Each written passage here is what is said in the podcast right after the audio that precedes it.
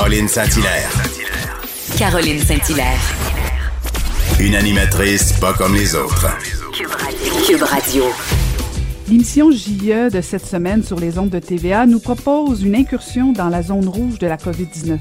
Vous allez pouvoir, ou si c'est pas déjà fait, découvrir ce qui se passe dans les hôpitaux en pleine pandémie. On va en parler avec le journaliste Harold Gagné. Bonjour Harold. Bonjour. Alors, euh, plein de questions euh, à la suite euh, du visionnement de ce, reportage-là de JE qui est effectivement très exclusif. Ma première question, Harold, comment vous avez fait pour convaincre le médecin de tourner ces images-là? Parce qu'on le sait qu'il y a quand même pas un secret, mais bon, on, est un peu, on est un peu réservé dans, dans, dans, cette idée que les médias puissent circuler dans les hôpitaux. Comment vous avez fait pour convaincre le médecin? Ouais, comme vous le dites, vous savez qu'il y a un contrôle des images depuis le début de la pandémie. Il y a eu un léger relâchement l'été passé lorsqu'il y avait moins de moins de coronavirus, mais effectivement pour les journalistes c'est très compliqué. On peut pas tourner dans les CHSLD, on peut pas tourner dans les hôpitaux. Alors souvent, moi ce que je fais, c'est que je demande aux institutions, aux services des communications de me prendre des images et de, les, de me les donner. Dans ce cas-ci, c'est exceptionnel parce que le docteur Patrick Bellemare, qui est le chef des soins intensifs de l'hôpital du Sacré-Cœur, a accepté de, de se promener avec euh, une GoPro sans altérer son travail, là, parce qu'il est là pour soigner d'abord et avant tout sauver des gens, mais il a accepté donc de, tourner des images pendant euh, quelques semaines. Quand c'était pas lui, c'était ses résidents, parce qu'il fait aussi de l'enseignement aux étudiants.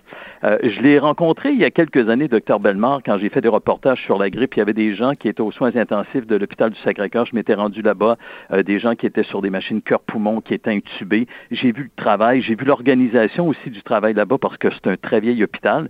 Alors, on a fait quelques reportages ensemble. Je pense que j'ai gagné euh, sa confiance et puis on s'est entendu parce que ce qu'il voulait d'abord et avant tout, c'est montrer le travail d'équipe, faire de l'enseignement aussi aux gens. Qu'est-ce qui se passe à l'intérieur des murs? On dit qu'il y a des gens qui décèdent, oui, mais qu'est-ce qu'on fait pour les sauver? Alors c'est comme ça qu'il a accepté de, prendre ces images-là. Mhm. Puis effectivement, euh, tout le long euh, de, l'émission, on sent la confiance entre vous deux, parce que même à la fin, il se confie un peu, mais on y reviendra. Mais Harold, je voulais, comme journaliste, là, vous en côtoyez des images. Qu'est-ce qui vous a le plus marqué, vous, en, en, enregistrant cette, émission-là? Ben, le fait que je n'étais pas sur place, c'est particulier parce que j'attendais de voir ce que le docteur Belmar allait me donner, mais comme vous le dites, c'est assez exceptionnel. Moi, ce qui, ce qui euh, m'attire beaucoup, c'est toutes les techniques qu'on utilise pour sauver les gens. On les raffine. Évidemment, c'est pas un magazine scientifique qu'on va vous présenter, c'est très vulgarisateur, mais vous allez voir qu'on fait des trachéos, on, utilise la machine cœur-poumon, sans ça les personnes ne, pourraient pas survivre, on, installe des cathéters pour leur donner des médicaments. C'est toute l'organisation du travail et, et souvent, on met l'emphase sur les médecins mais on parle peu des gens autour parce que le service des soins intensifs de l'hôpital du Sacré-Cœur, c'est quand même 13 médecins qui se relaient. C'est 200 soignants, puis là j'inclus bon, les infirmières, les préposés, les inhalothérapeutes, euh, puis là je pourrais continuer la liste. Alors c'est vraiment tout ce travail d'équipe. Puis savez-vous, on dit que les gens sont fatigués, puis effectivement, ils sont beaucoup fatigués moralement et physiquement, mais j'ai pas entendu ces plaintes-là dans le reportage. C'est ça qui m'a marqué aussi, que les gens soient aussi dévoués, qu'ils aillent au combat, qui risquent euh, d'avoir la COVID, même s'ils sont protégés, puis ils ont de l'équipement médical. Ça, ils me l'ont répété à plusieurs reprises. Ça, je trouve ça vraiment impressionnant.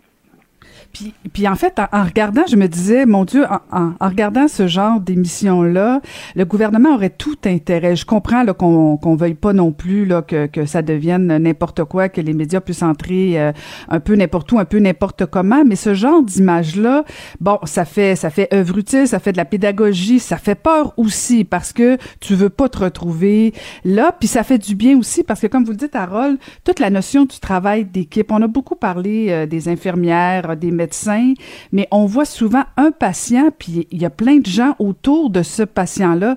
Et là, ça fait réaliser que notre petite, euh, dans le fond, on se dit, on va commettre un petit impair, on va pas respecter une petite règle, ça a des répercussions.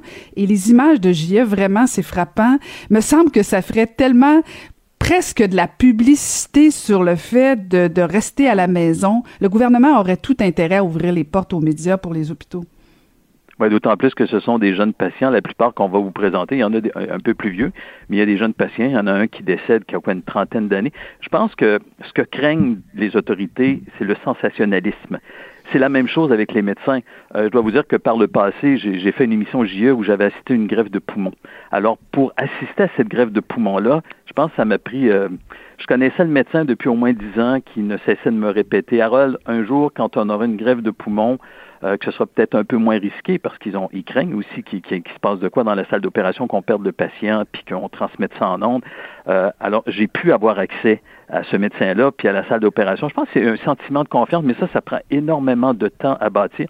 Je pense que c'est comme dans n'importe quel domaine. Et ce que craignent les autorités, c'est le dérapage. Évidemment, on ne peut pas faire entrer tous les journalistes dans les hôpitaux parce que là, ça finirait plus. Mais je suis d'accord avec vous qu'on aurait tout intérêt à montrer ce qui se passe, à enseigner, et c'est ça qui manque dans le message du gouvernement, selon moi. Mm-hmm. Parce que vous faites référence effectivement au sensationnalisme, puis c'est sûr que c'est une question d'équilibre. Puis vraiment, j'avais un peu peur de ça. Je, vous le confie, Harold, en regardant l'émission, je me disais, ok, là, est-ce que euh, on va voir des images qui vont tellement être choquantes? Puis c'est vraiment pas ça.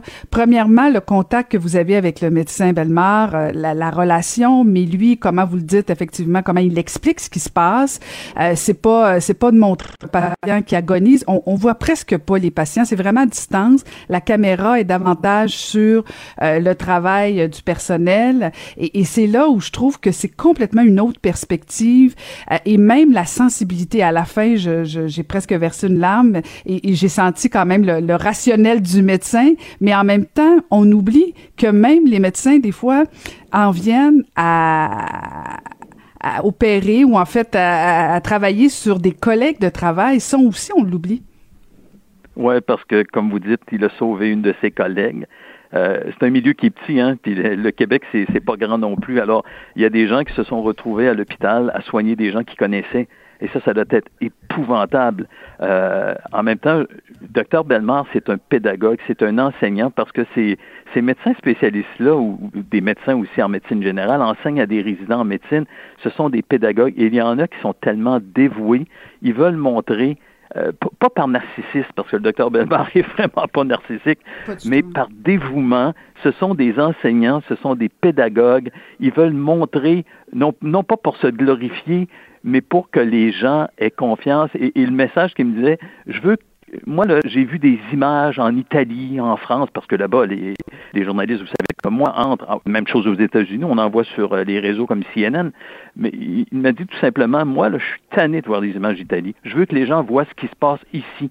Je veux qu'ils voient le travail qu'on fait pour sauver ces gens-là, puis je veux les rassurer en leur disant, il y a toujours des humains qui seront là pour les aider, les aider à respirer et les sauver. Puis ils en sauvent énormément parce que les gens qui se retrouvent aux soins intensifs de l'hôpital du Sacré-Cœur, je prends cette statistique-là, qui sont branchés sur des appareils, il y en a 20% qui décèdent. Alors, on en sauve 80% Probablement que certains auront malheureusement des séquelles, mais on en sauve énormément.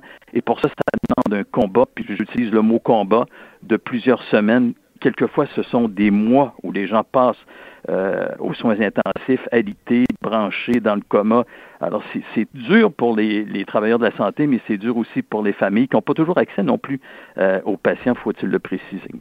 Bien, effectivement, je voulais qu'on en parle des familles, Harold, parce que euh, vous répondriez quoi aux familles qui disent, mon Dieu, ça n'a pas de bon sens que les médias aient accès aux hôpitaux alors que euh, moi, je peux pas dire au revoir, tenir la main à mon père et tout ça? Est-ce que, est-ce que c'est pas un peu incohérent qu'on ouvre la porte aux médias comme ça et que les familles, elles, on, les refuse? Moi, je pense que c'est deux choses différentes et j'ai ce discours-là avec les responsables des communications, puis j'ai entendu euh, M. Dubé, le ministre de la Santé, parler de ça en conférence de presse. Nous, comme journalistes, on a un travail. Vous savez, très souvent, les gens ont besoin de nous. Nous en santé. Moi, ça fait quoi, 20 ans que je fais de la santé? Et puis, les gens souvent me demandent, Harold, tu devrais faire un reportage sur ce sujet-là. On n'en parle pas. Ou j'ai eu un problème en santé. Est-ce que tu pourrais nous expliquer? Et là, j'ai accès à l'hôpital. Et je pense que ça, ça doit continuer même en période de pandémie. Même quand les proches aidants n'avaient pas accès. Même quand les patients euh, sont limités, évidemment, tout en respectant les règles sanitaires. Euh, mais je pense qu'on a un devoir. On doit montrer on doit rassurer les gens. Ça, c'est le travail d'un journaliste et ça doit continuer. Ça ne doit pas arrêter parce qu'il y a une pandémie. Euh, évidemment, c'est risqué pour nous aussi d'aller euh, dans ces zones-là, mais euh, on, peut le faire, je pense, de façon, de façon très, très sécuritaire, en suivant les protocoles, en se masquant, en se gantant.